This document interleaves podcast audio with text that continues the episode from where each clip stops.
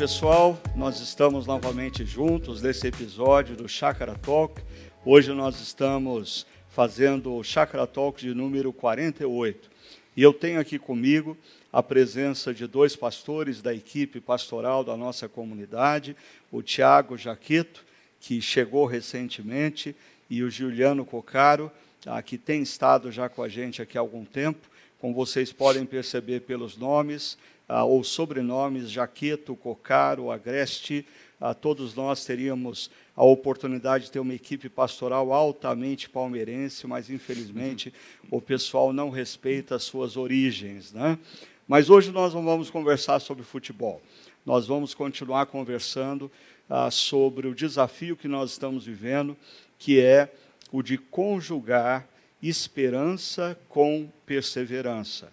Nós estamos vivendo a um ano aonde nós vamos uh, ter que uh, uh, viver essa expectativa de uma vacina, da imunização, ao mesmo tempo que nós vamos ter que continuar nos cuidando, respeitando determinados protocolos, e por isso nós, como cristãos, vamos ter que exercitar não apenas na vida da sociedade, mas na nossa própria caminhada cristã, essas duas características que marcam a vida de todo discípulo de Jesus: a esperança de que tudo vai dar certo e a perseverança de fazer o que é certo, mesmo quando é difícil. Eu queria começar esse Chakra Talk perguntando é, para o Tiago como que tem sido a experiência dele, da família dele, nesse contexto ah, nesse momento aonde nós somos desafiados a conjugar esperança e perseverança, as dificuldades da pandemia.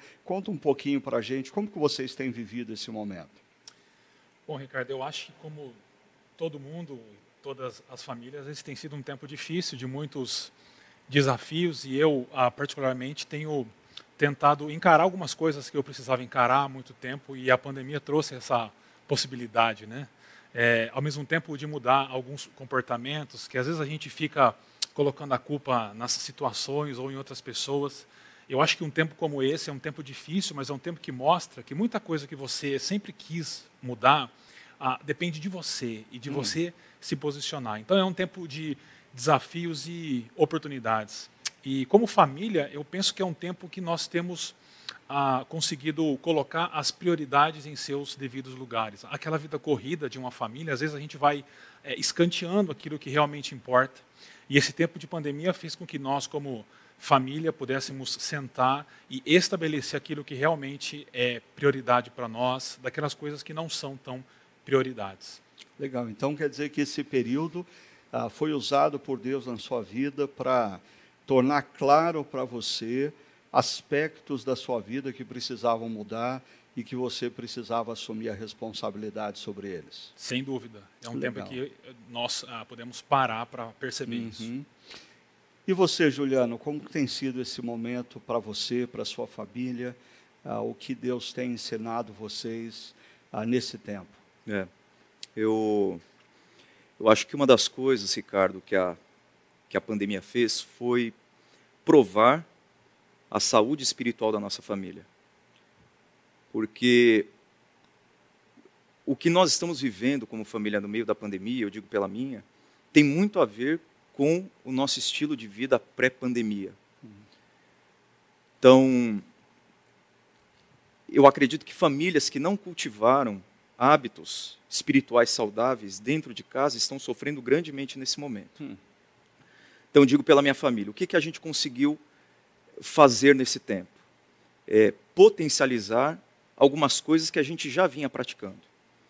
Então, assim, como família cristã, como que é ensinar as minhas filhas a viverem a espiritualidade delas quando elas não vão domingo para a igreja? Foi uma ótima oportunidade de mostrar para elas que uma família cristã não depende de ir para a igreja todos os domingos para ser uma família composta por discípulos e discípulas de Jesus. Uhum. Então, o que, que a gente tem feito? Potencializado nossas devocionais à noite. Então, à noite a gente reúne a família, vamos orar, vamos ler a Bíblia. Isso é, uma, é, uma, é um princípio inegociável. Mais do que nunca a gente precisa potencializar isso na vida delas. Então, às vezes eu estou cansado, Thais está cansada, mas surge essa preocupação. Elas já não estão indo para lá, que é algo que sempre foi algo muito importante para a nossa família, estar é, comungando, estar frequentando uma comunidade semanalmente. Então a gente tem que potencializar isso. Uma outra coisa foi ajudá-las a lidar.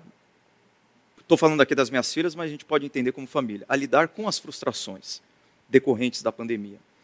É, a gente educa os nossos filhos, às vezes, dentro de uma bolha, e a gente impede que eles sejam atingidos por quaisquer frustrações. E esse é o momento para que elas exerçam a espiritualidade delas no meio das frustrações.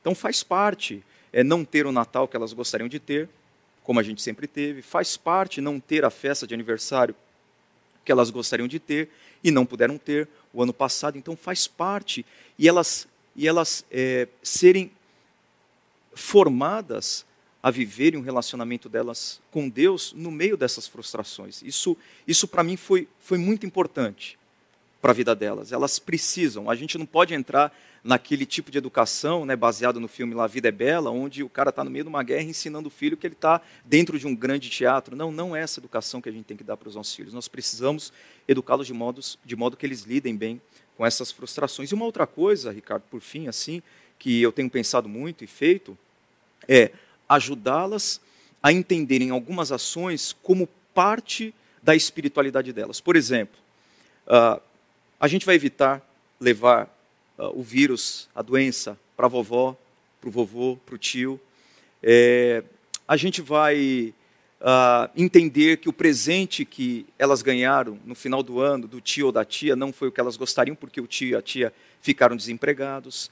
É, então, a gente vai a gente vai evitar algumas questões porque a gente tem cuidado com o próximo e a gente não quer que pessoas sofram nesse momento através da gente, por causa da nossa responsabilidade. Então, assim, é, é mostrar para elas que algumas ações que nós não estamos fazendo é, decorrem exatamente do nosso amor ao próximo. Então, formar a nossa família para intencionalmente para isso. Então, eu acho que são, são coisas práticas aí que, que eu tenho tentado fazer. Não tenho feito com, com a excelência que eu gostaria, eu e a Thaís, mas são, são tentativas. Né? Legal, e eu acho que a, a essência do que você fala, Juliano, é, tem a ver com que muitos especialistas, lá no início da pandemia, já ponderavam, dizendo que assim a pandemia ela não seria a causa de alguns problemas que nós ah, iríamos viver. Ela simplesmente ah, iria acelerar processos. Então, casamentos em crise, ah, o divórcio não seria causado pela pandemia, uhum. mas a pandemia ia acelerar o processo.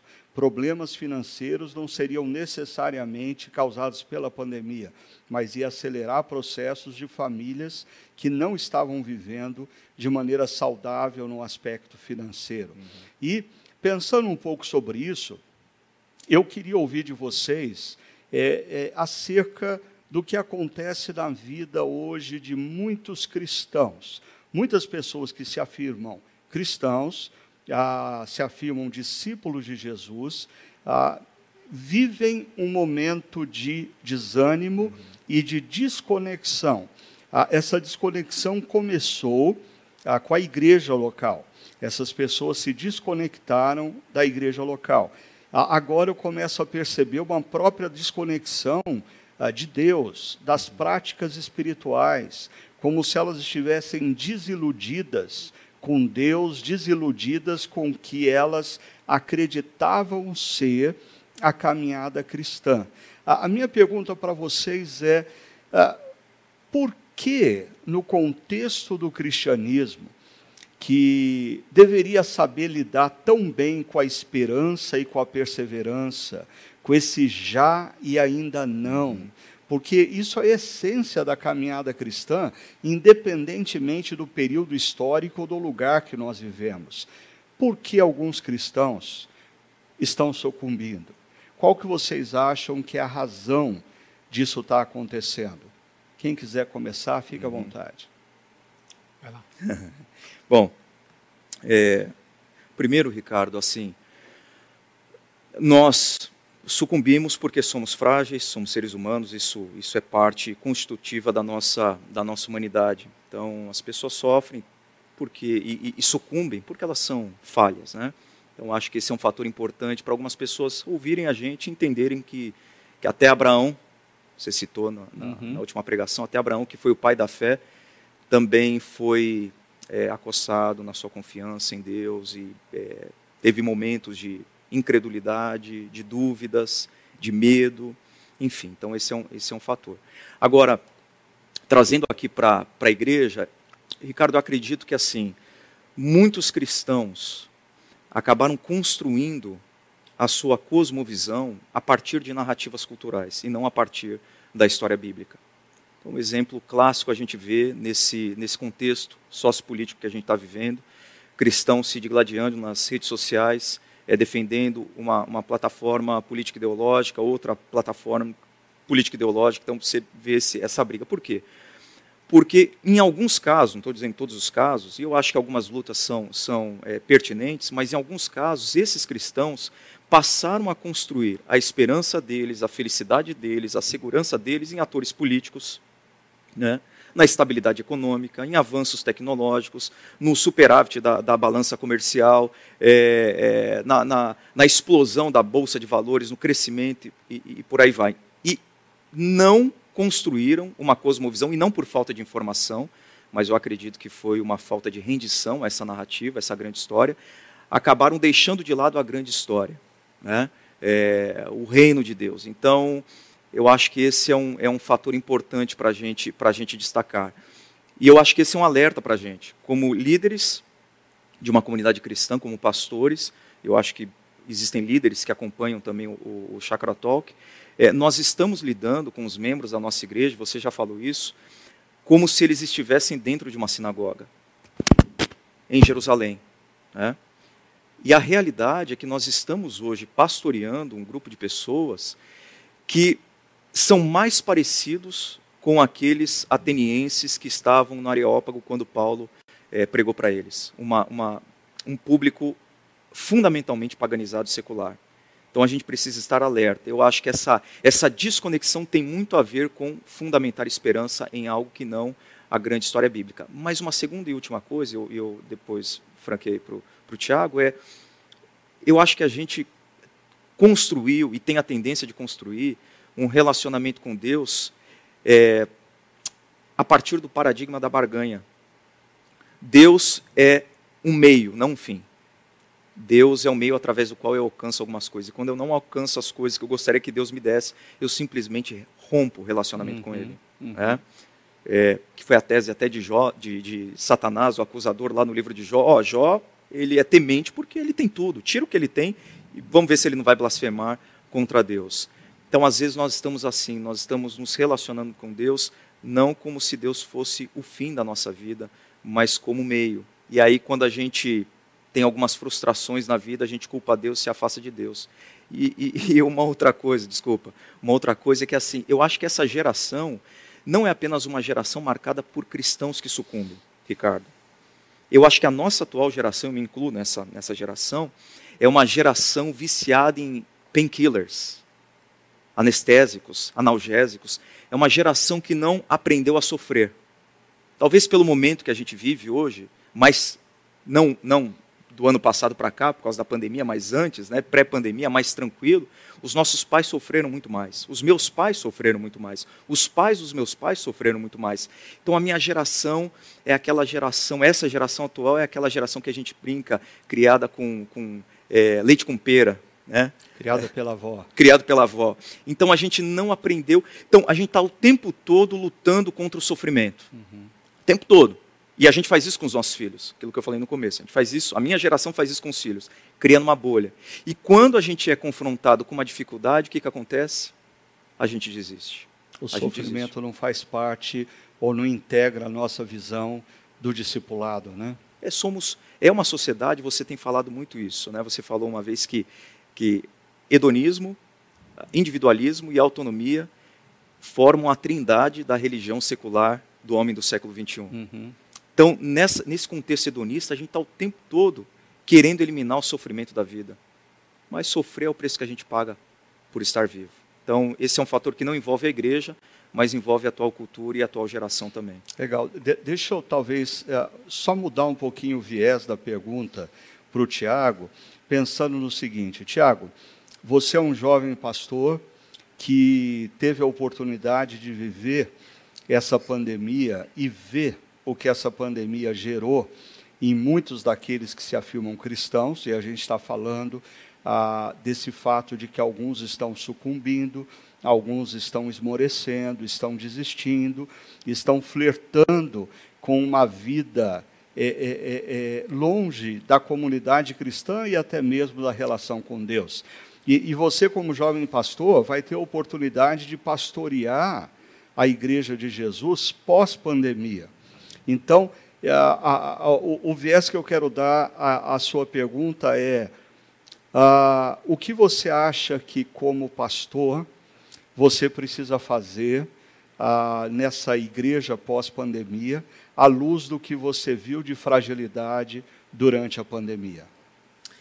Bom, eu começo te respondendo contando uma história bem curta. Ah, eu pastorei um casal que o casamento sempre foi razoavelmente bom, mas o casamento deles era razoavelmente bom porque eles tinham dinheiro e sobrava dinheiro todo mês. Quando os dois ficaram desempregados e o dinheiro faltou, o casamento real surgiu. É como se a grama tivesse morrido e o que surgiu não era nada bom. Infelizmente, esse casamento acabou eu já não tinha mais como esconder o que de fato era esse casamento.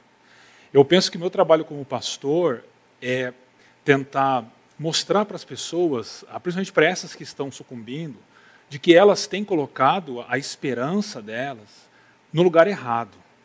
Porque a minha percepção não é que as pessoas estão sucumbindo na pandemia.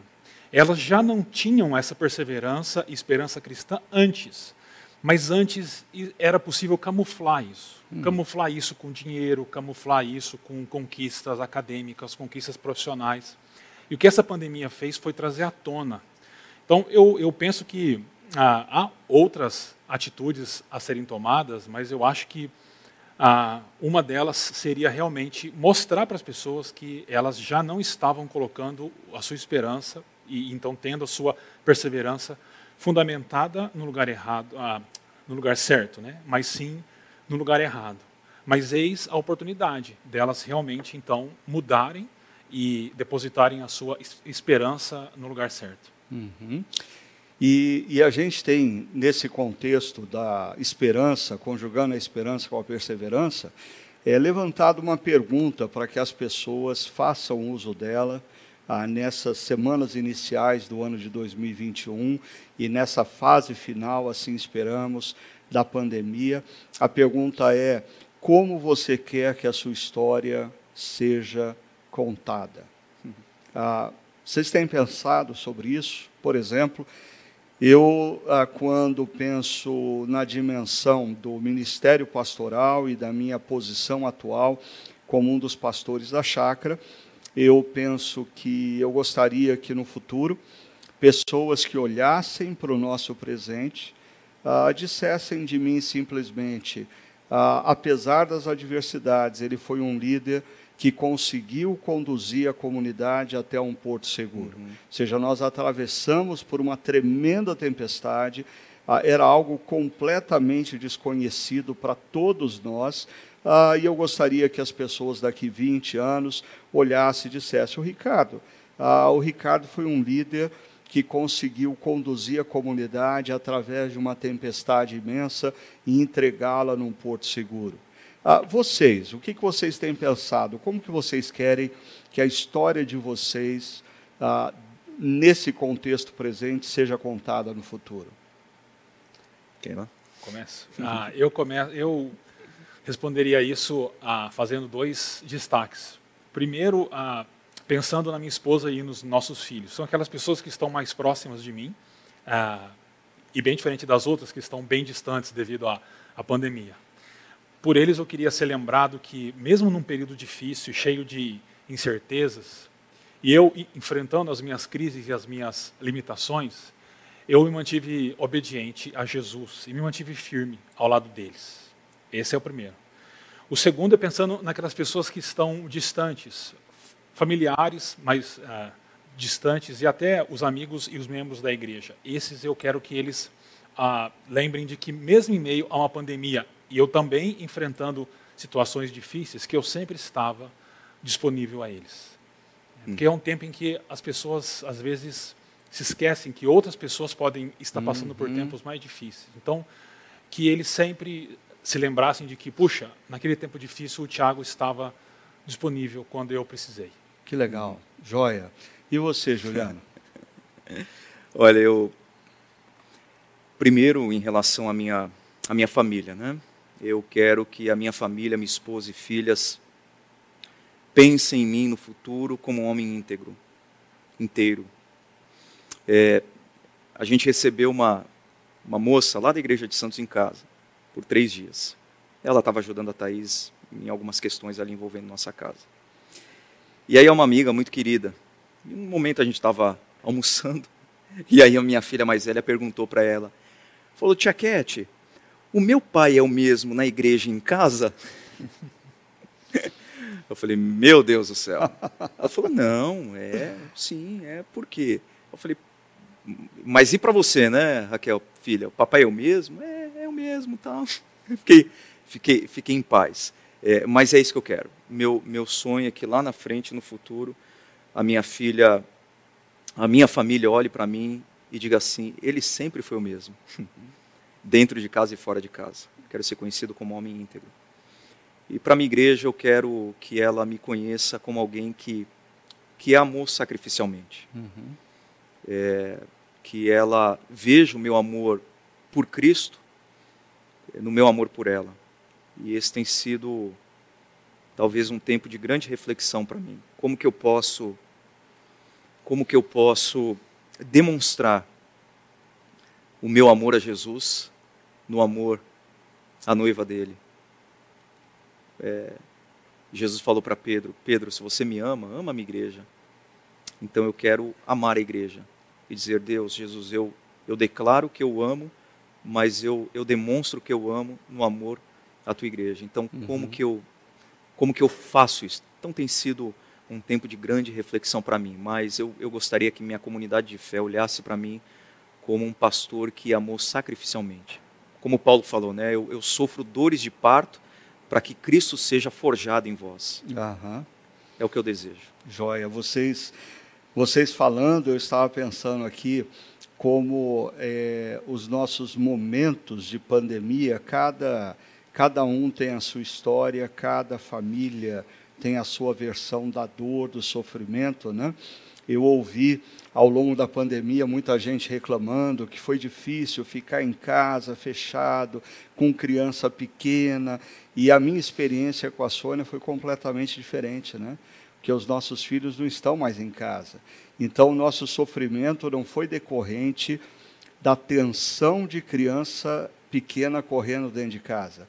O nosso sofrimento foi decorrente da solidão, uhum. a, da falta da afetividade, da presença, presença dos filhos por perto. E, e quando eu penso no contexto familiar, ah, e nessa pergunta, como eu quero que a minha história seja contada no futuro, né? Ah, eu, eu, eu fico imaginando, eu gostaria muito que daqui a 15, 20 anos, quando os meus filhos estivessem conversando com os meus netos sobre esse momento da pandemia, ah, eles dissessem: ah, o, olha, o, o vovô cuidou bem da vovó. Uhum. Né? Ou seja, a, a, cuidar da minha esposa a, é uma história que eu quero que seja contada no futuro. Ah, então, só para interessante como cada um viveu e talvez os nossos ouvintes ah, tenham outras dimensões e outras histórias, por exemplo, as pessoas que não são casadas, é como que elas vivenciaram uhum. esse contexto, né? Pessoas viúvas, como vivenciaram esse, cada um teve a, a, a sua dor, cada um teve a sua prova. Agora, falando em prova, ah, na nossa última reflexão sobre conjugando esperança com perseverança, nós falamos sobre a prova de Abraão, aquela famosa prova quando Deus pede a ele que entregue no altar o seu próprio filho. Né? E ah, eu até disse que assim, eu, eu me lembro da tia Rosa, minha professora de escola dominical, colocando as figuras no flanelógrafo, e tinha uma figura que era o altar, tinha uma figura que era Abraão, tinha a figura da lenha, ah, ah, cada coisinha era uma figurinha que colocava na, na, na, no flanelógrafo, e ah, Isaac era um menino, talvez com quatro, cinco anos de idade, então eu cresci tendo em mente que aquele sacrifício, aquele momento envolveu uma criança de 4, 5 anos de idade. Aí, se Deus pedir para sacrificar o próprio filho, já parece um ato cruel. Pensar nesse filho com 4, 5 anos de idade parece um, alto, um ato altissimamente cruel. Mas daí, quando a gente lê o texto bíblico, ah, e a gente percebe que a palavra usada ali por duas vezes, uma vez pelo narrador da história, outra vez pelo anjo, é, se refere ao jovem rapaz. Uhum. Uh, Flávio Josefo, historiador do primeiro século, uh, diz que Abraão tinha por volta de 24, 25 anos de idade, e o Talmud chega a dizer que Abraão tinha provavelmente 35 anos de idade. Isaac. Isaac, Isaac, Isaac. perdão. Isaac tinha 35 anos de idade. Então, eu quero jogar esse rojão no colo de vocês. O que muda? Quais são as implicações da gente ler ou recontar essa história, tendo a imagem não de um menino de 4, 5 anos, mas de um jovem, talvez com seus 18, 20, 25, talvez 30 uhum. anos de idade? Quais as implicações disso para vocês? O que muda na história para vocês quando vocês pensam dessa maneira? Olha, eu acho que duas coisas me, me chamam a atenção. Eu faria duas aplicações para mim. A primeira é, eu acredito, estou pressupondo a partir da, de uma leitura bem experiencial do texto, é, eu pressuponho que Isaac confiava profundamente no temor de Abraão a Deus. Então ele confiava na piedade do pai. Ele confiava que ele era filho de um homem que amava profundamente a Deus. E ele se submeteu. Isso traz uma aplicação para a minha vida. Como é importante nós liderarmos pessoas e essas pessoas, seja a nossa família, a nossa comunidade, ver em nós que nós somos homens de Deus. A importância disso. Às vezes elas não conseguem compreender muito bem, mas elas olham para o Ricardo, ouvem o Ricardo, não que o Ricardo não tenha os seus pecados, os seus erros, ou o Juliano, ou o Tiago, mas elas dizem assim: o pastor Ricardo é um homem de Deus, eu vou ouvi-lo. Né? Então, essa é a, é a responsabilidade que eu carrego diante da minha família e diante da minha igreja de ser um homem de Deus. Quando as pessoas entendem que nós amamos a Deus, elas, elas seguem, às vezes sem entenderem muito bem todos os desdobramentos daquilo que nós estamos fazendo. E eu faço uma aplicação na minha relação com Deus, Ricardo. É, às vezes eu não consigo entender como que fazer algumas coisas que Deus quer que eu faça vai corroborar para o meu bem. Eu não estou conseguindo entender o que o que Deus está realizando na minha vida. Eu estou olhando para a minha vida episodicamente, não na perspectiva do enredo, e episodicamente eu não consigo ter a noção do drama, do plot. Uhum. Mas apesar disso, eu apesar disso eu vou obedecer. É, eu vou obedecer porque eu sei que o desfecho está nas mãos de um pai que me ama muito e tem pensamentos de paz para dar o fim que eu, que nós desejamos. Então, essas duas coisas, a minha responsabilidade em ser um homem de Deus e as pessoas me enxergarem como tal, é, e também caminhar rumo a Moriá, sem saber ao certo quais os desdobramentos, quais as consequências, mas sabendo que eu estou nas mãos de um Pai que me ama e tem o melhor para mim. E para você, Tiago, o que muda pensar que Isaac não era um menininho, mas era um jovem ou talvez já um homem ah, um jovem homem formado? Ah, eu acho que tem uma relação ah, bem próxima com, que, com aquilo que o o Juliano falou, talvez com um acréscimo. Mas eu fico pensando em como Abraão ah, olhava para Isaac naquela caminhada e pensava: é, se eu matar esse menino, se eu sacrificar esse menino, como é que Deus vai cumprir a promessa que ele fez para mim de novo? Uhum. Eu já estou uhum. mais velho, minha esposa está mais velha. Uhum. É, como é que eu vou conseguir criar esse menino? Tem um livro de um escritor dinamarquês chamado Soren Kierkegaard, chamado Temor e Tremor, e ele escreve sobre essa caminhada de Abraão e Isaac. E ele fala duas coisas, dentre outras. Ele fala sobre a, a resignação de Abraão e a esperança. Então, o primeiro ponto, eu diria, é essa resignação de Abraão somada à esperança. Ele olhava para aquele menino, para aquele moço. Eu confesso que quando você falou aquilo, Ricardo, eu assistia a, a mensagem com a minha esposa, nós dois nos entreolhamos e falamos: Meu Deus, faz sentido, como que uma criança ia caminhar tanto e carregar as coisas, né? Como não vimos isso? Mas, ah, voltando, é, eu acho que Abraão foi muito resignado no sentido de se submeter à vontade divina, sem questionar, indiscutivelmente. Mas isso estava somado a uma esperança. Ele não sabia como, Hebreus 11, na continuação, acho que o versículo 19, diz que ele esperava que Deus trouxesse Isaac de volta, mesmo da morte. Né?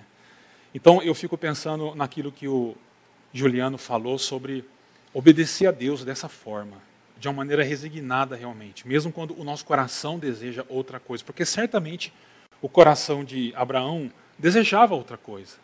E eu costumo falar com as pessoas que a gente às vezes a pinta muito com cores bonitas a vontade de Deus, mas a vontade de Deus geralmente é contrária à nossa vontade.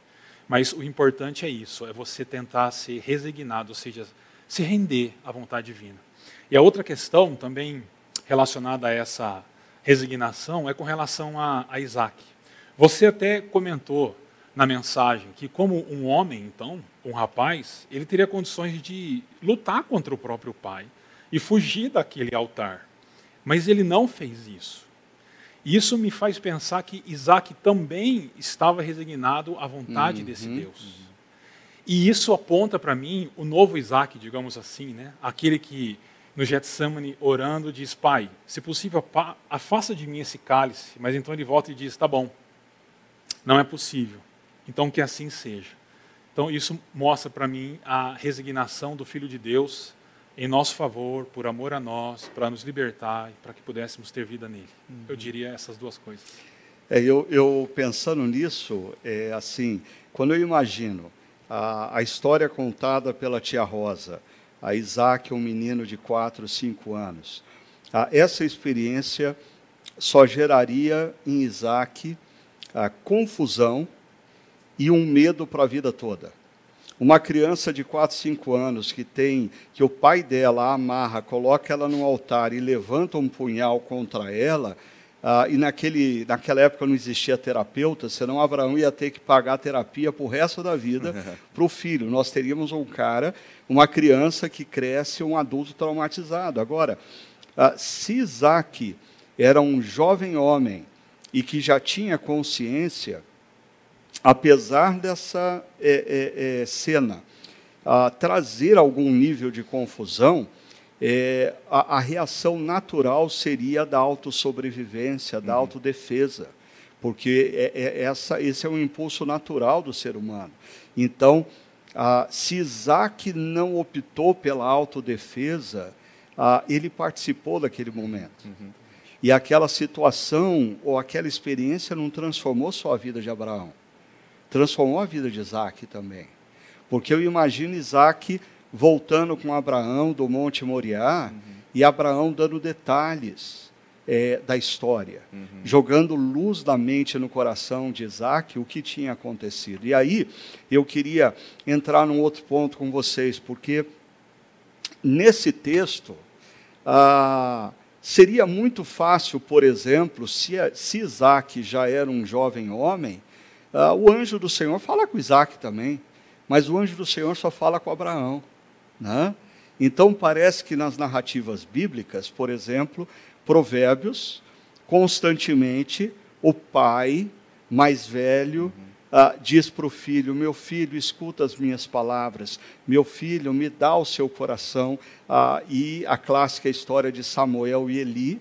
Samuel tem que aprender a ouvir a Deus. Ah, Eli ah, já sabia ouvir a Deus. Uhum. Então parece que ah, a, a gente precisa perceber que muitas vezes pessoas com mais caminhada, pessoas com mais experiência, pessoas com mais rodagem na relação com Deus, ah, elas têm uma percepção melhor da voz de Deus. Uhum. E quanto mais jovem, nós precisamos aprender a ouvir a Deus através dos nossos pais, ah, dos nossos avós, ah, dos nossos pastores mais experientes ou velhos.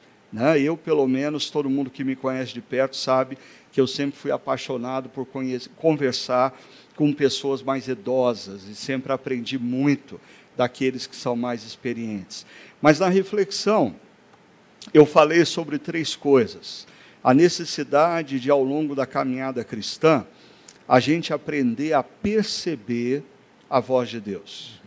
Segundo, a, a necessidade da gente aprender a confiar no amor de Deus. Porque às vezes a gente percebe a voz de Deus e percebe o que Ele quer, mas a gente não confia no amor dele. Uhum, uhum. E se eu tomar essa decisão? Né? Deus proverá, se a gente confia no amor de Deus, Deus vai prover. E uma terceira faceta que nos leva à maturidade é a capacidade de obedecer, uhum. de se submeter. Percepção da voz, confiança no amor, submissão à vontade.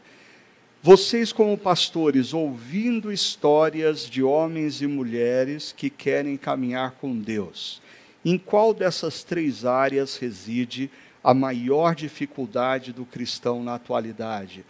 Ouvir a voz de Deus, confiar no amor de Deus ou se submeter à vontade de Deus? Não vale dizer as três.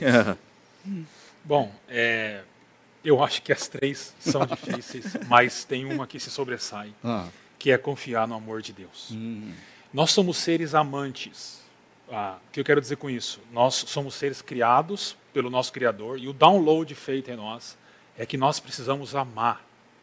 O problema que aconteceu é que lá no Éden, ah, o nosso amor ele foi movido do Criador para outras coisas. Né? Então nós amamos outras coisas. É, o que nós precisamos é ter certeza que nós somos amados por Deus, para poder amar Deus dessa forma. Porque hoje, como o Juliano já, já disse, nós, nós vivemos em uma sociedade muito consumista e materialista, e a gente projeta para a nossa relação com Deus esse tipo de, de relação consumista e materialista. Então, eu digo que o mais importante é as pessoas terem certeza do amor que Deus tem por elas e foi revelado em Jesus. Porque assim você vai buscar um relacionamento correto com Deus e vai ser capaz de ouvir melhor o que Deus está falando para você. E também você vai se submeter, digamos assim, com menos dificuldade à vontade de Deus, porque você sabe que aquele Deus que está te pedindo, te orientando daquela forma, ele te ama, ele não está brincando com você, e você pode então confiar. Eu diria que as pessoas precisam entender o tamanho e a profundidade do amor de Deus seria o mais importante hoje. E você, Juliano, o que, que você acha? Eu acho que eu focaria mais na questão da rendição. É, eu concordo com, com o Tiago que as pessoas têm, às vezes, uma, uma ideia muito vaga do amor de Deus. É, Deus me ama, Deus me ama, e esse amor que é demonstrado, ele não, ele não se converte em transformação. Então, por isso que eu digo que é uma, é uma noção muito vaga do amor de Deus como que esse amor de Deus é, é aplicado na vida de modo a mudar né? a, a, a engrenagem motivacional do meu coração que vai gerar transformações profundas. Mas eu acredito que as pessoas, mesmo com essa, com essa noção vaga de amor, elas entendem que Deus as ama. Porém, há um, há um gap muito grande entre a consciência do amor de Deus e a minha rendição a não apenas um Deus, ou a um Deus que é o meu Salvador, mas a um Deus que é o meu Senhor.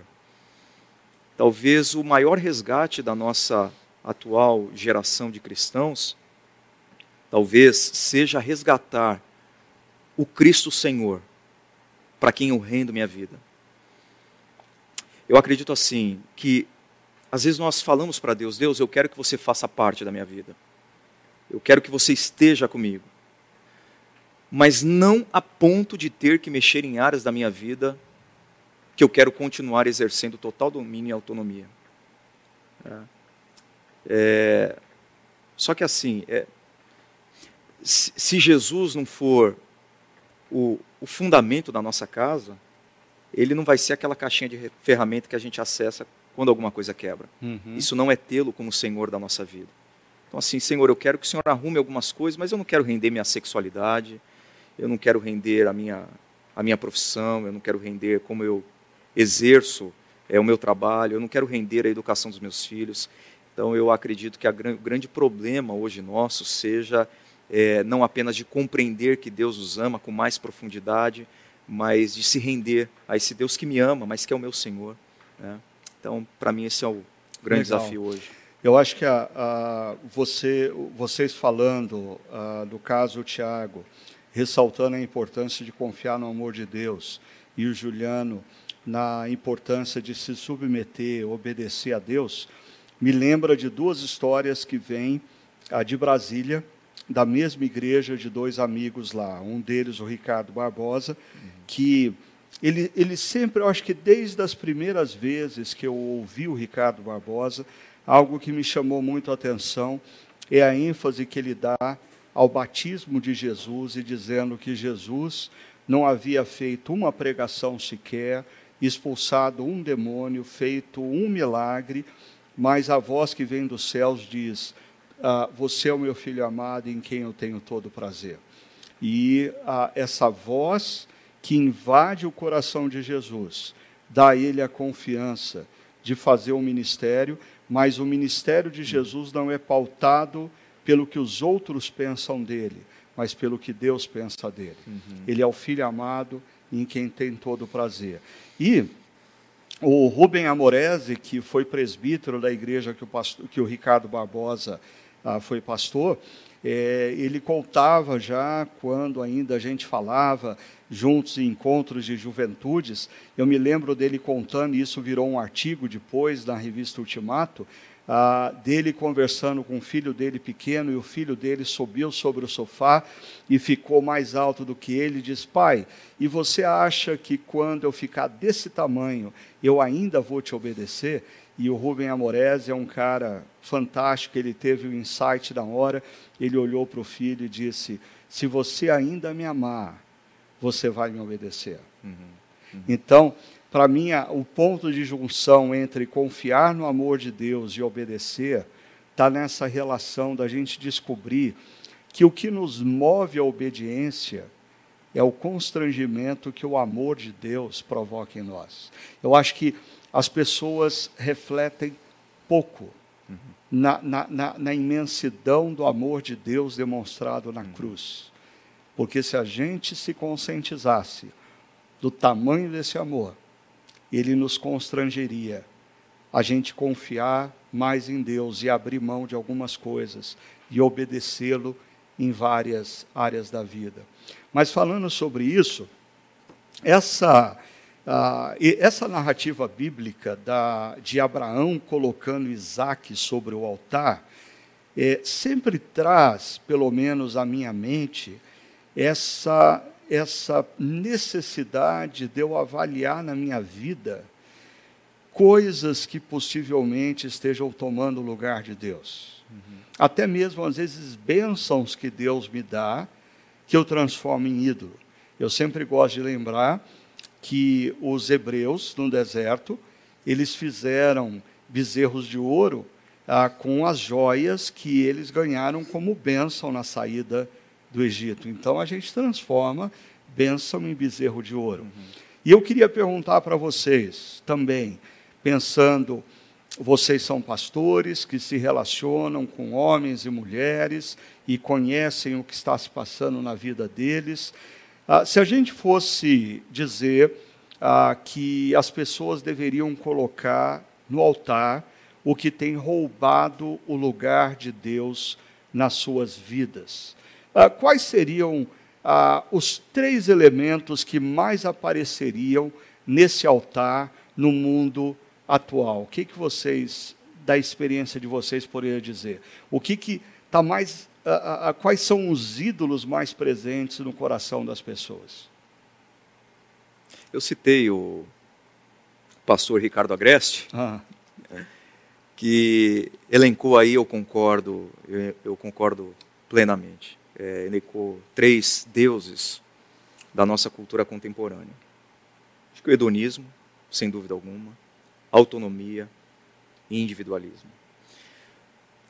Agora, o nosso desafio é não apenas denunciar esses ídolos, mas talvez mostrar para as pessoas como esses ídolos exercem poder na vida delas no dia a dia.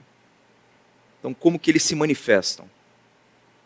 Que às vezes fica muito abstrato, apenas uhum. é, elencá-los e, e denunciá-los. Agora, como que eles exercem domínio no dia a dia das pessoas? Como que o prazer, como que a autonomia, como que o individualismo, né, exerce. Então, às vezes é você mostrar para uma pessoa, trazendo aqui o contexto da pandemia, que o fato dela é, não usar máscara no espaço público, porque ela já é, testou positivo, ou ela conseguiu a vacina no futuro, então ela está é, despreocupada em relação a isso, como que isso, em algum grau, revela um nível altíssimo de individualismo à medida que ela pensa nela, eu estou protegido, eu estou protegida, sem levar em consideração as outras pessoas. Eu acho que essa pandemia mexeu um pouco no nosso ídolo uhum. do individualismo. Então, assim, uhum. assim, qual é, o, qual é o desafio dos pastores na nossa geração? Não apenas denunciar ah, o prazer é o ídolo da nossa cultura, a autonomia, o um individualismo,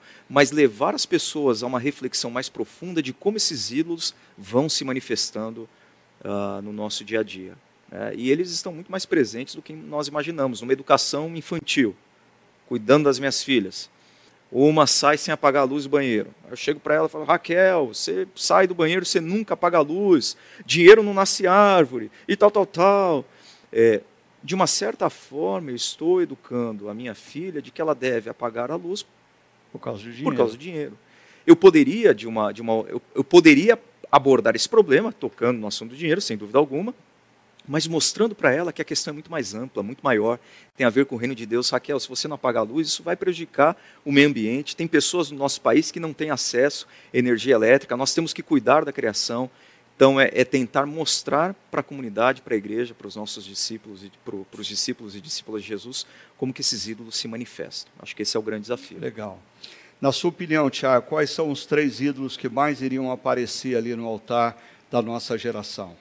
Eu acho que não tem como ser muito diferente, talvez a, a ordem, mas eu colocaria o primeiro a nossa autonomia, o segundo hedonismo barra individualismo, que acho que estão relacionados, e o terceiro materialismo barra é, consumismo, que uhum. também eles estão é, relacionados.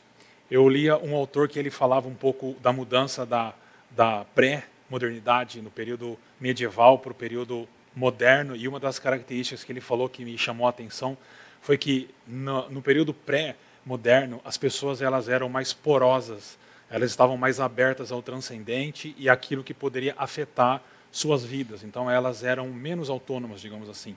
Uma das características mais fortes da, da modernidade e da pós-modernidade, sem sombra de dúvidas, é a autonomia humana, que não é novo. Lá no Éden, na tentação, a serpente falou é que vocês serão como deuses, ou seja, vocês serão autônomos, né? É, mas isso, no nosso tempo, tem ficado cada vez mais claro e, sem sombra de dúvida, esse, esses formariam a, a tríade uhum. de hoje. É, eu achei interessante você mencionar. É, eu, eu, eu, tenho pensado. O, o Michael Gorin, é, no início da pandemia, ele disse: ah, essa pandemia vai tornar evidente os deuses das pessoas. Né? Aí eu acho que um Deus que se tornou evidente uh, diz respeito ao dinheiro, a preocupação com o dinheiro, né? a preocupação com o meu negócio, a preocupação com a minha carreira. Né? Ah, e, e, e, eu acho que se mistura aí, porque hoje em dia ah, no mundo hedonista, você não tem prazer se você não tiver dinheiro. Né? Se você não tiver dinheiro, você não faz a viagem que você queria fazer para ter prazer. Uhum. Ah, e as coisas vão se confundindo. Né? Mas eu queria terminar essa conversa tão boa é, destacando que o, o, final daquela narrativa é, enfatiza o fato de que Abraão fala é, para o seu filho, ah, enquanto eles estavam subindo o Monte Moriá, quando é, Isaac questiona, mas e o, o sacrifício? E Deus, Abraão diz: Deus proverá. E Deus proveu. E aquele monte fica conhecido como o Monte do Deus proverá. Uhum. Ah, eu queria que vocês terminassem é, dizendo para as pessoas, nesse momento de incertezas, de inseguranças, de já vacina, ainda não imunidade, ah, como que elas poderiam ouvir essa expressão, Deus proverá, de maneira que venha fazer diferença na vida delas nesse momento?